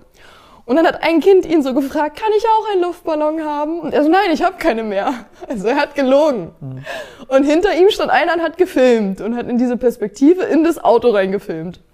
Und dann sahst du da die zwei AfD-Luftballons halt noch liegen, war halt in der Summe dann dilettantisch gelaufen, weil wenn das Kind fragt, fragt, der Zuschauer sieht ja, dass er das Kind gerade anlügt. Mhm. Aber die anderen Luftballons waren einfach nur blau, ja. Natürlich reicht es völlig, um auf Twitter äh, die absolute Hysterie losgehen zu lassen. Jetzt verteilen die sogar ihre scheiß Luftballons in unseren Kitas. Mhm. Das ist eine Psyop. Okay. Und da sind, also das kann mir keiner erzählen, dass sowas nicht, ähm, das, das, das ist praktisch bewiesen, ja, weil was soll das mit diesen zwei AfD-Luftballons und die alle anderen hatten alle komischerweise keinen Aufdruck? Also wenn, dann wären es alles AfD-Luftballons gewesen, oder? Ja, also wenn du zum Beispiel... Und warum hat er ausgerechnet die zwei nicht verteilt? Da muss ihm schon bewusst sein, dass das gerade der Stein des Anstoßes wäre. Ja. Ne? Also wenn du jetzt äh, tagespolitisch irgendwie sowas siehst, dann denkst du zuerst mal vielleicht, also ich frage dich jetzt sozusagen, denkst du erstmal, das könnte einfach so gestellt sein. Und dann, und dann schaust du, was spricht dafür und was spricht dagegen. Ich denke jetzt zum Beispiel... Man muss da immer forensisch vorgehen, ja. Ja.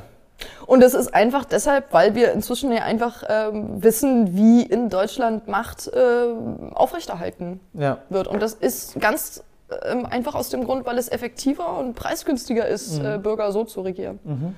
Weil gerade die sozialen Medien mit diesen Empörungswellen, äh, die diese amplifizierende Wirkung haben, da kannst du praktisch mit minimalem Input, mhm. überleg mal, was so eine Aktion mit den Luftballons und diesen AfD-Dingern da kostet. Ja, oder die ja. Fähre und Habeck jetzt zum Beispiel. Ja, genau, ja. genau, genau. Also das sind halt genau, wenn solche Sachen im öffentlichen Raum passieren. Also ich, ich interessiere mich auch sehr für Performance, also politische Performance. Mhm. Also die Abläufe von Großereignissen. Da, da ist immer Momente, wo man genauer hinschauen sollte, weil ähm, wir sind symbolische Tiere, mhm. ja. Äh, Zitat Ulf Hannertz, ein Soziologe, also Homo symbolicus. Und ähm, das bedeutet, wir nehmen die Welt durch Symbole wahr. Diese Symbole, obwohl sie eigentlich nur geistige Phänomene sind, bekommen für uns eine manifeste Realität. Mhm. Und die können auch verletzen, die können wehtun. Menschen fühlen sich verletzt durch Symbole. Mhm. Also unser geistiges Innenleben schafft eine manifeste Realität.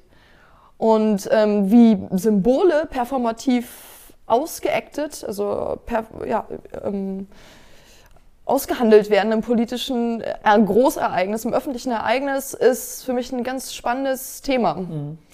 Zumal man in Deutschland mit dieser Inlandsgeheimdienstbehörde, die letztendlich was auf der deutschen Geschichte ge ge ähm, geschuldet ist, so ein bisschen sowieso alle Bürger unter Generalverdacht stellt. Ne? Also diesen starken Inlandsgeheimdienst gibt's ja hier, weil man den Deutschen grundsätzlich nicht trauen kann, mhm. weil wir uns selbst ja nicht trauen. Mhm. Wenn wir nicht aufpassen, werden wir schwuppsdiwupps wieder Nazis. Mhm. Ne? Also so ist ja das Denken, warum wir diesen starken Inlandsgeheimdienst in der Form brauchen. Viele Länder haben das gar nicht. Ja, äh, und die ist eben personell gut ausgestattet, ist auch die letzten Jahre sehr äh, gut gewachsen. Also ich habe mal letztens geguckt, von 2018 bis heute ähm, sind einfach mal, also von den festen Mitarbeitern des Verfassungsschutzes einmal 1000 dazugekommen. Mhm. Aber das, ist, das sind jetzt nicht die V-Leute dabei. Das sind die offiziellen. Also das waren, glaube ich, von 3 auf 3,8 auf fast 5. Ähm, und dann hast du halt das Ganze, und das ist nur das Bundesverfassungsamt, also mhm. Bundesverfassungsschutz, dann mhm. gibt es ja die Landesämter. Ähm, dann hast du die ganzen inoffiziellen Mitarbeiter, die nochmal eine ganze Armee darstellen dürften. Mhm. Und ich meine, da hat man ja viele, die da kooperieren. Äh, das sind oft straffällig gewordene Personen, die sich eine Hafterleichterung dadurch ähm, ja, raushandeln können. Mhm. Und also man hat genug Material, mit dem man arbeiten kann. Das ist nicht anders als im Osten. Und in einer, in einer Zeit, wo der Staat paranoider wird, weil irgendwie die Mittel knapper werden, die fetten Jahre vorbei sind, der mhm. Kuchen anders verteilt werden muss und bei vielen Gruppen auf einmal weniger ankommt, in solchen Zeiten ist natürlich mit mehr Widerstand der Bevölkerung zu rechnen. Und in solchen Zeiten wären natürlich die geheimdienstlichen Methoden, um die Bevölkerung möglichst effizient zu regieren, maximal hochgefahren. Mhm. Ja. Deshalb, ich sehe dieses ganze Social Engineering, was jetzt von den Diensten passiert in Deutschland, unter dem Gesichtspunkt der Effizienz. Mhm. Du kannst mit relativ minimalem Aufwand ein äh, sehr wirkmächtiges Symbol erzeugen, mhm. was dann diskursgestaltend wirkt. Mhm. Ja. Beispielsweise jetzt dieser neue Scoop von Korrektiv, können wir mal ganz tagesaktuell drüber reden das ist zum Beispiel was, wo ich der Meinung bin, dahinter geht es jetzt nicht mehr zurück. Hm. Es wurde der neue Talking Point, also wir können nicht verifizieren, ob es stimmt, weil wir nicht dabei waren, ähm, aber der neue Talking Point, der im Raum steht, ist tatsächlich, dass ähm, die AfD Menschen nach biologistischen Merkmalen, also nach klassisch völkischen Merkmalen, ethnische Zugehörigkeit äh, und Unzugehörigkeit ausweisen wollte. Und hinter das geht's nicht mehr zurück der Vorwurf steht im Raum. Mhm. Ich bin auch der Meinung, Weidel hat ein Riesenproblem seitdem. Mhm. Und das, das ist zum Beispiel, also ich, ich, ich kann die, kenne die genauen Umstände dieser Aktion nicht. Es wirkt natürlich alles stark nach einem Agentenfilm, haben sie auch gerne so auslassen wollen. Ich meine, die Story hat alles, come on. Mhm. Irgendwie eine Villa am Lenitzsee in, in Potsdam, in der wohlhabendsten Gegend mhm. hier vor Ort. Ja, alles irgendwie so alter Geldadel, eine tolle 1920er Jahre Villa. Ich, ich kenne die, ich war da einmal auch schon und habe die gesehen so wirklich ein tolles Anwesen, ja, aber es ist wirklich, es hat so Agenten-Feeling äh, und dann hat er sich auch noch unter falschem Namen da äh, einquartiert und dann die fünf Kameras, also es liest sich ja alles wie ein totaler Agentenfilm und den mhm. Eindruck, glaube ich, wollten sie auch erzeugen. Mhm. Und das meine ich, also ich meine, das war jetzt sehr aufwendig, da waren viele Aktu äh, Akteure dabei, Korrektiv hat ja auch Geld, ist ja eine Soros-NGO, wird von Soros bezahlt. Mhm. Ähm, war trotzdem, also für die Verhältnisse gut gemacht, aber es ist dann so, du hast dann einen so ein Punkt in der öffentlichen Debatte, hinter den es dann nicht mehr zurückgeht. Mhm. Und so gestaltest du Meinung und Gesellschaft. Also genau wie zum Beispiel Herr Höcke für die AfD ja ein Riesenproblem ist, weil natürlich nachdem dann vor Gericht verbrieft wurde, der Mann ist ein Faschist, ist die Aussage legitim zu sagen, jeder, der in der AfD ist oder sie wählt, macht sich nun mal mit Faschisten gemein. Hm. Die Aussage ist korrekt. Hm. Ja, weil Herr Höcke also sie brauchten dieses eine Urteil, sie brauchten diesen einen Typen, um das einfach so gelten zu lassen. Und so wird halt gearbeitet. Also du brauchst nur diese ganz punktuellen Symbole. Und in mhm. Deutschland funktioniert das ganz besonders gut. Und dient jetzt zum Beispiel diese Aktion, die du gerade beschrieben hast, dazu, äh, ein AfD-Verbot zu ermöglichen? Ich denke, darauf wird jetzt diskursiv ganz stark hingearbeitet, auf jeden mhm. Fall. Also auch wenn es, wir kennen ja die Hürden. Es war ja damals so bei der NPD, dass die, äh, dass die Hälfte des Vorstandes aus V-Leuten bestand. Und dass das, äh, das NPD-Verbot deshalb nicht durchging, weil man die dann hätte offenlegen müssen. Mhm. Also die halbe Spitze bestand erwiesenermaßen aus V-Leuten. Und ähm, man will mir erzählen, dass das heute anders sei. Mhm. Ja? In anderen Gruppierungen, äh, die gerade politisch ein viel größeres Momentum haben, als die NPD jemals hatte. I'm sorry. Mhm. Ja? Also da, da man muss einfach immer gucken, so der Vektor, der gerade der aktuellen Machtkonstellation am gefährlichsten wird, da kann man ganz klar mit nachrichtendienstlichen Methoden rechnen. Mhm. Ich habe das zwar am Anfang schon mal gefragt, aber also oder nicht ganz, aber ich würde dich mal noch gern fragen, was, was ist denn deiner Meinung nach, was sind denn aktuell die Zentren der Macht, die, die sozusagen unsere Politik, aber auch das Leben der Leute in Deutschland ähm, beeinflussen. Also es gibt ja viele Leute, die sagen, hey, die Politiker da vorne, das sind, die sind austauschbar, was soll das sein? Ähm, aber wir haben jetzt auch schon über globale Agenden, Agendas gesprochen. Also gehst du davon aus, wie am Anfang gesagt, dass es einfach Netzwerke gibt, wo sich Leute immer wieder treffen, die haben relativ hohe Positionen, die haben Einfluss, die einigen sich in Thinktanks auf politische Vorschläge und die wie kommen die dann in die, in die, in die nationale Politik? Also, oder oder habe ich es falsch gedeutet? Wie, Nein, wie nein, würdest du nein, sagen? nein, nein, komplett richtig. Der, der, der Vektor, also der ideologische Vektor, unter dem das Ganze stattfindet, sind tatsächlich die Vereinten Nationen. Weil die äh, die Policy Papers rausgeben äh, und die dann wiederum Einzug in die Koalitionsverträge ähm, halten. Und zwar ist es äh, für Deutschland ganz stark Agenda 2030, äh, die wiederum aufbaut auf Agenda 21. Und bei Agenda 21 muss man wissen, dass das nicht irgendwie was, was 2000 dann beendet wurde oder so, sondern es ist einfach mal die Agenda fürs 21. Jahrhundert. Also es ist der Masterplan. Und ähm, es ist im großen Teil ein Flächennutzungsplan. Da geht es halt um eine neue Bebauung, eine neue Besiedlung. Der Mensch soll raus aus der Natur, sollen die Städte. Die Urbanisierung wird als organisch dargestellt, sie ist aber künstlich. Der Mensch soll eben raus aus der Natur und die Vorstellung ist, die Welt in einen großen, schönen Nationalpark für Reiche zu verwandeln. Toll, also die Natur soll sich selbst überlassen werden, zu ihrer selbst zurückgeführt, aber der Mensch hat darin keinen Platz mehr. Wenn man eigentlich denkt, so, der der Mensch wird wieder zum Antagonisten der Natur gemacht. Auf eine Weise, die er es nicht ist. Ja? Also wir sind weiterhin Teil der Natur und es ist, ähm, würde ich sagen, also weiter kann man gar nicht weg sein, auch von diesem Verbundenheitsdenken, wie es zum Beispiel Indigene haben oder so, wo alles, also man will uns davon wegführen eigentlich, ja. Ähm, und irgendwie dann in Megacities isolieren, also man spricht da von Mega-Regions, laut dieser Agenda 21, also das heißt, mehrere Städte sollen zu so Städte-Clustern zusammenwachsen und dazwischen dann halt Wildniskorridore, ja. Und das Problem ist an diesen Agenten, die schreiben sich jetzt nicht mehr so Agenda 21 auf die Stirn, sondern die sind äh, kodiert. Und zwar in so ganz bestimmten Wordings. Ne? Also Nachhaltigkeit ist natürlich das äh, Wording schlechthin, was man so kennt, wo der auch mit diesem ganzen Nachhaltigs Nachhaltigkeitsparadigma von der ähm, ja, wie heißt sie gleich, äh, Brundtland Commission, das, die haben das sich das ja ausgedacht, ne? die Enkeltauglichkeiten so als Prinzip für Nachhaltigkeit. Ähm, das ist seit mehreren Jahrzehnten ja schon am Start. Aber es gibt andere Buzzwords, sowas wie alles mit Smart. Smart Development. Smart City. Smart Home, genau. Dein Smart House, das sich dann irgendwann total übermacht. Ja. Für manche Menschen ist das eine beruhigende Vorstellung, das ist äh, witzig. Ja.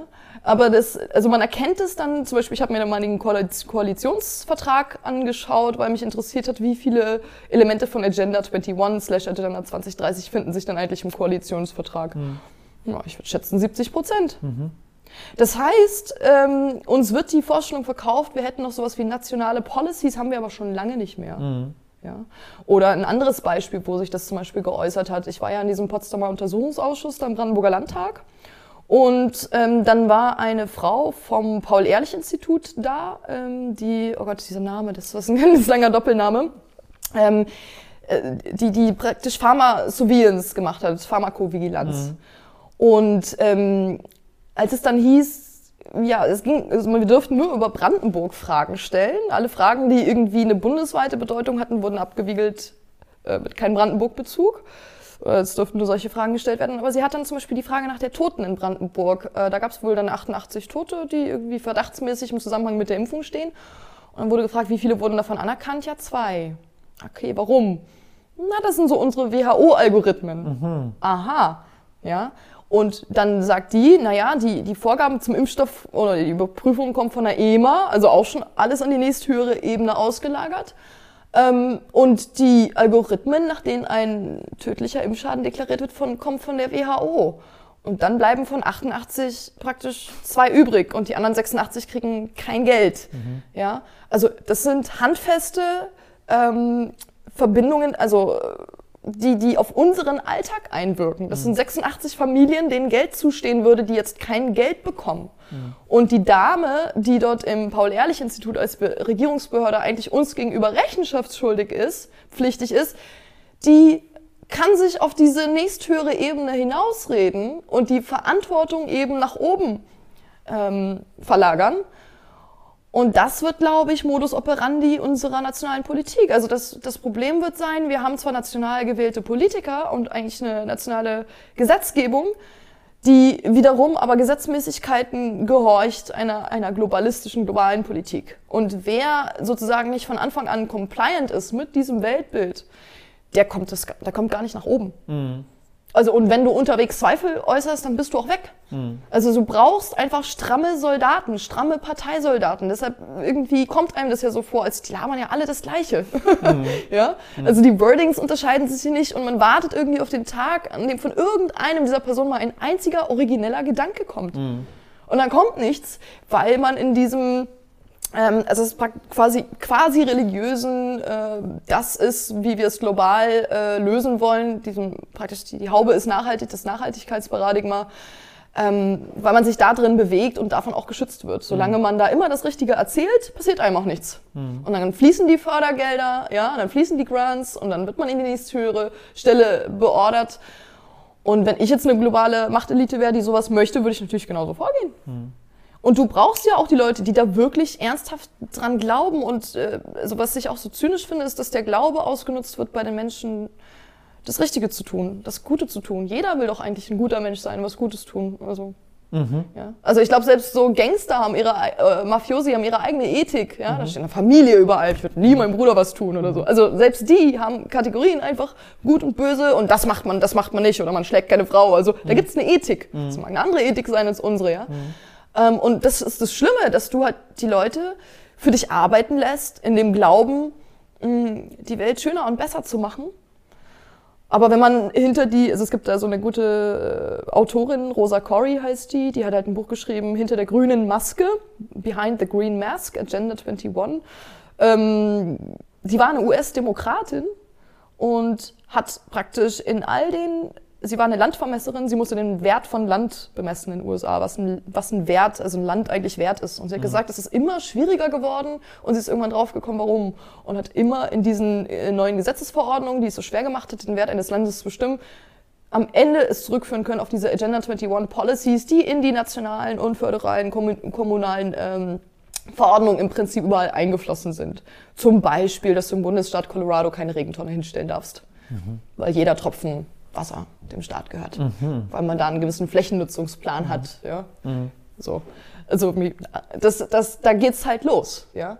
Und sie hat dann halt sozusagen dieses äh, wieder gearbeitet wird, dass du auf lokaler Ebene auch so eine Scheinbeteiligung oder eine Schein ähm, Akzeptanz dieser Vorschläge ähm, hinbekommst in Community Meetings, ja, so wird sogenannte Delphi-Technik ausgerollt, Ergebnis steht vorher schon fest aber du suggerierst den Leuten, dass es ihre Entscheidung ist, mhm. dass sie dahin wollten. Mhm.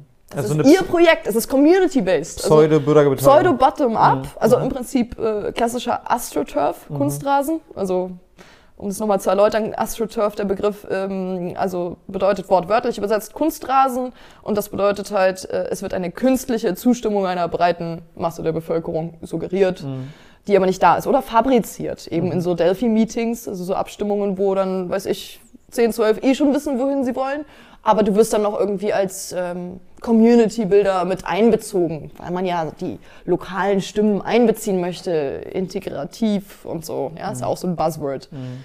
Und dann kannst du danach den Leuten halt verkaufen, ihr habt es ja so gewollt. Das ist ja euer Ding. Ihr habt, ihr wurdet doch beteiligt. Ihr saßt doch hier mit am Tisch.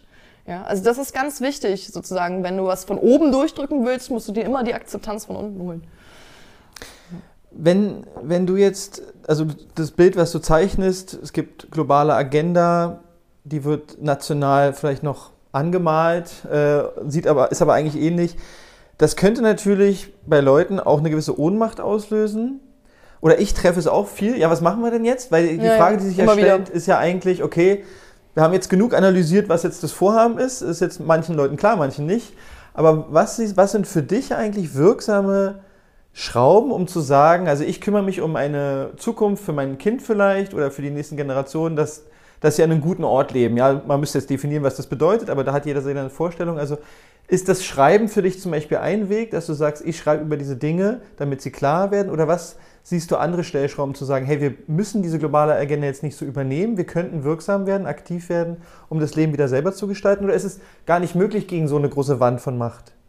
Nee, ich habe dieses Ohnmachtsgefühl nicht mehr, aber mhm. ich kann nachvollziehen, dass, dass Menschen sich so fühlen. Und dass das eben, wenn man eben zum zweiten Mal geredpillt wird, mhm. ich nenne das auch manchmal Blackpilling, also mhm. es ist nicht nur die rote Pille, so ist es schon die schwarze Pille. Mhm. Also ja, das ist das, was du gerade beschrieben hast, dieses. Phänomen. Also man denkt so, oh Gott, es ist eh alles aussichtslos, sie haben uns völlig in der Hand, wir können nichts machen.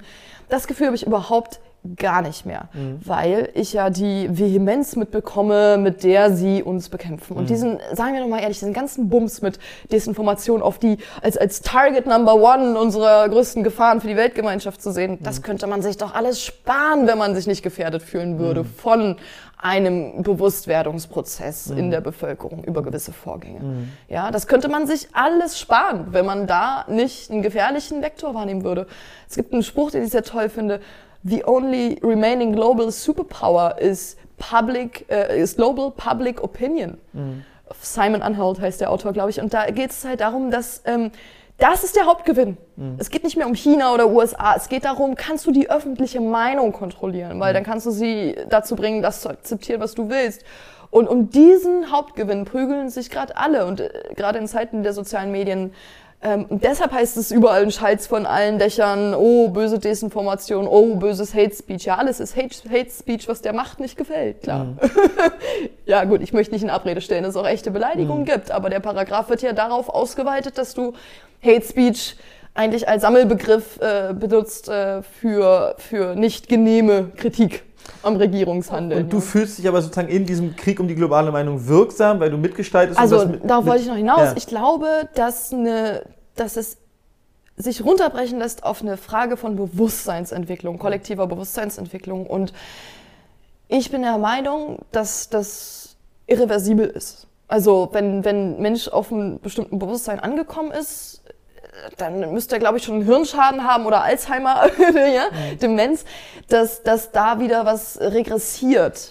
Aber das Weltbild, was er sich erarbeitet hat und wo er auch durch eigene Schlüsselmomente, Aha-Momente plötzlich hinkam, das bleibt mhm. dann erstmal so. Mhm. Und Weltbilder sind auch stabil für eine Weile, bis sie dann durch ein neues ersetzt werden, mhm. weil das alte nicht mehr passt. Das heißt sozusagen, dieses, diese Arbeit, Bewusstseinsarbeit zu machen, also Aufklärungsarbeit durch Journalismus, das kann man, glaube ich, momentan gar nicht genug, weil der Hauptgewinn ist wirklich das menschliche Bewusstsein. Deshalb mhm. ist ja auch die Zukunft der Kriegsführung die kognitive Kriegsführung, die ein diversen NATO-Papieren. Die Human Domain. Richtig, ja. richtig, mhm. ja. Der nächste Vektor. Ähm, und da will übrigens, wollen die USA eigentlich auch, glaube ich, mithalten vor allem, weil sie ganz genau wissen, dass China das mal nämlich macht. Mhm. China hat das nämlich schon 1999 in Unrestricted Warfare beschrieben. Das ist so ein äh, cooles Buch von zwei ähm, PLA-Militäroffizieren, ehemalige Luftwaffenoffiziere und die haben ganz toll die hybride Krieg, Kriegsführung beschrieben. Und das war, glaube ich, das Buch, was den US-Amerikanern richtig Angst eingejagt hat, weil sie wussten, sie werden jetzt nicht mehr, also, oder die Chinesen werden nicht versuchen, sie auf dem militärischen mhm. Wege anzugreifen, mhm. weil sie da eh nicht gewinnen können, mhm. sondern sie werden die anderen Vektoren, die die USA vernachlässigen, weil sie alles in das Militärische gesteckt haben, als Ersatz und als äh, ja, Heckenschussvektor mhm äh, auswählen. Und da wurden eben schon in diesem Werk die psychologischen Kriegswaffen als einen der Hauptwege, äh, den Gegner zu zerstören, beschrieben. Äh, wortwörtlich heißt es da, ganz normale Alltagsgegenstände in deinen Händen werden sich in eine Waffe verwandeln. Mhm. Und wenn wir jetzt unsere Smartphones so in unserer Hosentasche haben, haben wir vielleicht eine leise Vorstellung davon, was das heißen könnte. Mhm. Gerade wenn man sich eben durch das, was man tagtäglich liest von den Übeln der Welt, demoralisieren und desillusionieren lässt. Also ich möchte eher so genau das Gegenteil davon, also eigentlich Leute ermuntern, ermutigen, ähm, bisschen dieses, die, die, diesen, ja, das als eine spielerische Aufgabe auch für sich zu sehen, sich da einzumischen, auszusprechen, was man sieht. Ähm, und ich glaube, es kann auch nicht genug Bürgerjournalisten geben in dieser mhm. Zeit, weil es ja so viele Inhalte immer abzudecken gibt. Und jeder, der sich in irgendein Thema einfuchst sagt so, boah, ich habe da jetzt irgendwie gerade so mein Nerdmut mit diesem Thema, das bringt so viel, das trägt so viel bei, weil es ist praktisch exponentiell, dass die, Informa die Information ist exponentiell geworden in mhm. ihrem Verhalten. Also es, es entsteht täglich exponentiell mehr Information und das kann tatsächlich langsam nur noch KI handeln. Mhm. Und, aber wir sind keine KI und wir werden auch nie lernen wie eine KI. Wir werden auch nie selber so arbeiten wie eine KI. Das, wir werden immer noch Menschen bleiben und man muss es uns mit menschlichen Parametern beibringen, wenn mhm. wir was verstehen wollen. Mhm. Und dafür braucht es diesen Transmissionsriemen, Leute, die sich in irgendwas eingearbeitet haben, das den anderen einfach erzählen. Mhm. Und das ist, glaube ich, eine Macht, die sie ja versuchen wollten zu zerstören, ne? Social Distancing und du sitzt zu Hause und kriegst deine Infos über dein Handy und sagst, ja, liebe Regierung, jetzt wird schon alles richtig sein, was ihr mit mir vorhabt. Ähm, das, deshalb waren ja Kneipenbesuche und so Sachen ähm, in der Zeit so ähm, unliebsam, weil mhm. da die Leute sich natürlich mal beim ehrlichen Bier hm, hätten austauschen können, was sie denn eigentlich so denken. Mhm. Ja, also dass, dass dieser Vektor, dass wir uns gegenseitig informieren und für uns gegenseitig zu Aussendern von Informationen werden, das ist ein Akt der Selbstermächtigung und es ist auch ein, ein Akt der bürgerlichen Selbstermächtigung. Mhm. Und dazu würde ich einfach ermutigen, also es ist nicht die Zeit zu verzagen und sich in irgendwie paralytischer Todesangst zurückzuziehen und zu sagen, es ist eh alles verloren. Ähm, sondern ich würde ich meine, das Leben ist eh ein Spiel und einem kann jeden Moment ein Ziegelstein auf den Kopf fallen, dann ist es vorbei. Mhm. Das heißt, irgendwie mit der Möglichkeit des Todes sind wir sowieso in jedem Augenblick konfrontiert. Und äh, trotzdem müssen wir nicht in Todesstarre verfallen, in Angststarre dafür, dass uns gleich der Ziegel auf den Kopf fallen könnte. Und das macht ja, glaube ich, auch niemand von uns. Ähm, und ich würde es einfach als eine spielerische Aufgabe zu se äh, sehen und weil sie selber den Hauptangriffsvektor menschliches Bewusstsein definiert haben, sage ich, okay, dann schlagen wir auf diesem Feld zurück. Mhm. können wir auch. Mhm. Und da habe ich tatsächlich auch das, so das Selbstbewusstsein entwickelt, also dass man Psyops halt schon vorher dekodieren kann, bevor sie wirken. Und langsam ziehen auch nicht mehr alle Psyops so gut. Also auf X ist das gut zu beobachten, wenn wieder irgendeine Sache passiert. Die Leute sind erstmal misstrauisch mhm. inzwischen. Das ja. ist inzwischen schon ein eingeübter Reflex. Das bin nicht nur mehr nur ich, mhm. irgendwie diese Paranoide vom Dienst, die da immer sofort in allem eine Psyop sieht, sondern mhm. ich merke, dass ich beobachte, dass die Leute sind, hm, das ist die, der erste Impuls bei allem, was jetzt passiert. Mhm. Und das halte ich für gesund. Mhm. Ja, also man kann ja immer noch sagen, okay, das war jetzt hier ein organischer Ablauf und so weiter. Mhm. Ja, aber dass inzwischen diese diese Naivität nicht mehr so stark vorhanden ist und wir dieses Grundmisstrauen haben gegenüber unserer eigenen Regierung, ja, genau so muss es sein. Mhm. Und die, die Deutschen haben bisher, gerade die Westdeutschen, die haben zu sehr in den fetten Jahren der BRD gelernt, mhm. ihrer Regierung zu vertrauen. Osteuropäer waren zum Beispiel noch nie so blöd. Mhm. Ja. Mhm. Und die Ossis auch nicht. Mhm. Klingt fast nach einem Schlusswort. Ja, so ein bisschen. Ne? aber ich frage ganz zum Schluss immer noch eine offene Frage. Und zwar, wenn du jetzt äh, nochmal durchgehst, was wir jetzt besprochen haben. Gab es noch irgendwas, wo du, wo du den, den, Eindruck hattest, das wäre gut noch zu sagen oder da, da fehlt dir noch was oder da macht noch ein Satz, der hätte gesprochen werden sollen? Da gibt es noch irgendwas, was dir sonst am Herzen liegt zu sagen bei dem Gespräch? Ja, also ich glaube, dieses Thema, was eben, das, das, das ließe sich jetzt vielleicht noch hinzufügen. Also ich werde öfter mit so Leuten konfrontiert, mit dem, was du auch gerade beschrieben hast, dieses, ja, was soll man denn machen und ach Mensch, und, ne? also dass die, diese, diese Ohnmacht, und die kann ich ihnen in dem Moment natürlich nicht abnehmen, nur weil ich in meiner Lebensrealität was anderes erlebe und sehe tagtäglich mhm. als die. Aber ich versuche mal Leute zu ermutigen, ähm, das wirklich zu sehen. Also zu sehen, was für ein Feld von Leuten sich jetzt bereits auf den Weg gemacht hat, die wirklich einfach, denen diese freie Gesellschaft was bedeutet und die bereit sind, dafür einzustehen. Mhm. Und dass, dass, dass da so viele sind, die du in keine Schublade mehr reinkriegst. Mhm. Und das ist jetzt nicht dieses, äh, kein rechts und links heißt ja dann automatisch rechts, ne? Mhm. Sondern nein. Also es ist einfach, es ist sozusagen ähm, Post rechts und links. Also mhm. da geht's, da geht's wieder stärker um dieses Bewusstsein unten gegen oben und das ist, mhm. glaube ich, viel realistischer. Und wir haben lässt, also wir sind ganz anders aufgestellt als 2020. Mhm. Und was ich nicht ausschließen kann, und ich, das wäre vielleicht noch ein Schlusswort, also ich bin mir ganz sicher, dass es in Richtung Pandemic Preparedness, das wird uns die nächsten Jahre wieder begegnen. Ja, es ist, alle Zeichen stehen darauf, uns wird dieses Narrativ eingetütet, das wird nicht die letzte Pandemie gewesen sein, stellt euch auf was ein, Kinder. Dann frage ich mich immer, was haben die denn eigentlich für eine Glaskugel, dass die das schon mhm. so genau wissen? Mhm. Kann das Aladdin von BlackRock ausrechnen oder? Mhm. Hm. Ja, und auch Fauci hat ja 2017 äh, eine Pandemie, ein, ein Surprise Outbreak in Trumps Amtszeit vorhergesagt. 2017 als Prediction. Und dann mhm. ging das ganze Forschungskarussell los, die Grants flossen fröhlich vor sich hin und so weiter, mhm. ja. Und dann Bums. Ja. Also das, dieser Pandemic Preparedness Vector, das wird auf uns zukommen die nächsten Jahre. Ich sage nur Folgendes. Ähm, ja, so eine Gewalt erzeugt eine Gegengewalt und wir sind viel besser aufgestellt als 2020. Also zum Beispiel, wir beide kannten uns noch nicht 2020 und da sind jetzt ganz andere Netzwerke, äh, Netzwerkstrukturen entstanden und was wir, glaube ich, ganz doll lernen müssen, ist neben dem berechtigten Misstrauen, okay, äh, wenn hier was komisch läuft, eine Partei an die Wand gefahren wird, sollte man vielleicht zweimal hingucken, ob da nicht vom Verfassungsschutz die an die Wand gefahren wurde, in dem bestimmte Posten besetzt wurden und so weiter. Neben diesem Misstrauen, was richtig und wichtig ist, sollte man, glaube ich, trotzdem lernen, einander wieder zu vertrauen. Mhm. Also, und zwar, deshalb mache ich einmal pro Monat einen Stammtisch äh, in einer Kneipe, dass wir uns wirklich mal vom Angesicht zu Angesicht in die Augen schauen können. Denn dieses Misstrauen ähm, lässt sich über die sozialen Medien nicht beseitigen. Wir brauchen einen physischen Kontakt, dem sich in die Augen schauen. Und dann ist es so, wenn du dieses Vertrauen mit einer Person mal hattest und ihr seid euch in einem Gespräch nahegekommen, dann kann dir dieses Vertrauen noch niemand mehr wegnehmen. Mhm. Und ich glaube, wir, wir brauchen uns gegenseitig in diesen Zeiten. Und es ist, glaube ich, ganz wichtig, dass jeder sich ähm, ja, Leute sucht, denen er vertrauen kann. Mhm. Und dass wir uns gegenseitig äh, vertrauen lernen wieder. Trotz all dem, was da gesät wird. Mhm. Auf Spurensuche nach Natürlichkeit. Ein Blog von Bastian Barocker. Liebe Zuhörer, sollte Ihnen dieser Podcast wertvoll erscheinen, freue ich mich über Spenden. Nur mit finanzieller Unterstützung kann ich weiterhin Veröffentlichungen ermöglichen. Herzlichen Dank.